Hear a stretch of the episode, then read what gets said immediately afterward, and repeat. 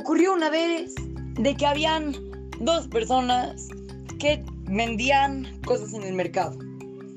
Uno de ellos vendía fruta y verdura y el otro vendía aceite.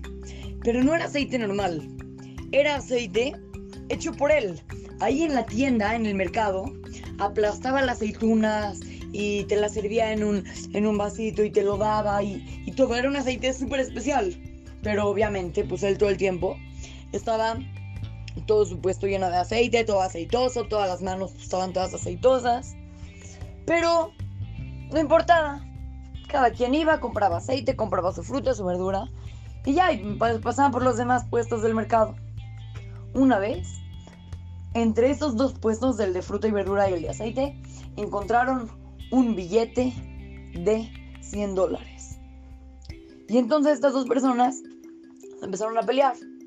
Es mío, no, es mío, no, yo me lo encontré primero, no sé qué, no sé cuánto, están peleando y todo porque los dos decían que el billete les pertenece.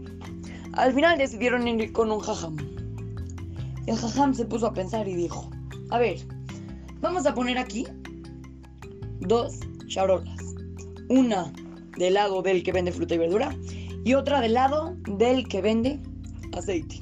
Y otra aparte la vamos a poner en medio entre los dos. Cada uno tiene que meter un billete de él adentro de su, de su charola de agua. Y ya, y los dos agarraron, sacaron un billete y cada uno metió el billete adentro de su charola de agua. Y de repente, el, el billete del que vendía aceite empezó a salirle como burbujitas de aceite, porque como todo el tiempo sus manos estaban llenas de aceite, pues el billete se, se, se puso todo aceitoso. Entonces el jajam dijo, ahí está, vamos a poner este billete de 100 dólares entre, o sea, en la charola que está en medio. Y si le, salen gotas de aceite, es que es el del aceite, y si no, quiere decir que es el de la fruta y verdura. Metieron el billete y, efectivamente, le salieron gotitas de aceite al billete. Entonces ya, este señor del aceite se emocionó mucho y se llevó el billete a su casa.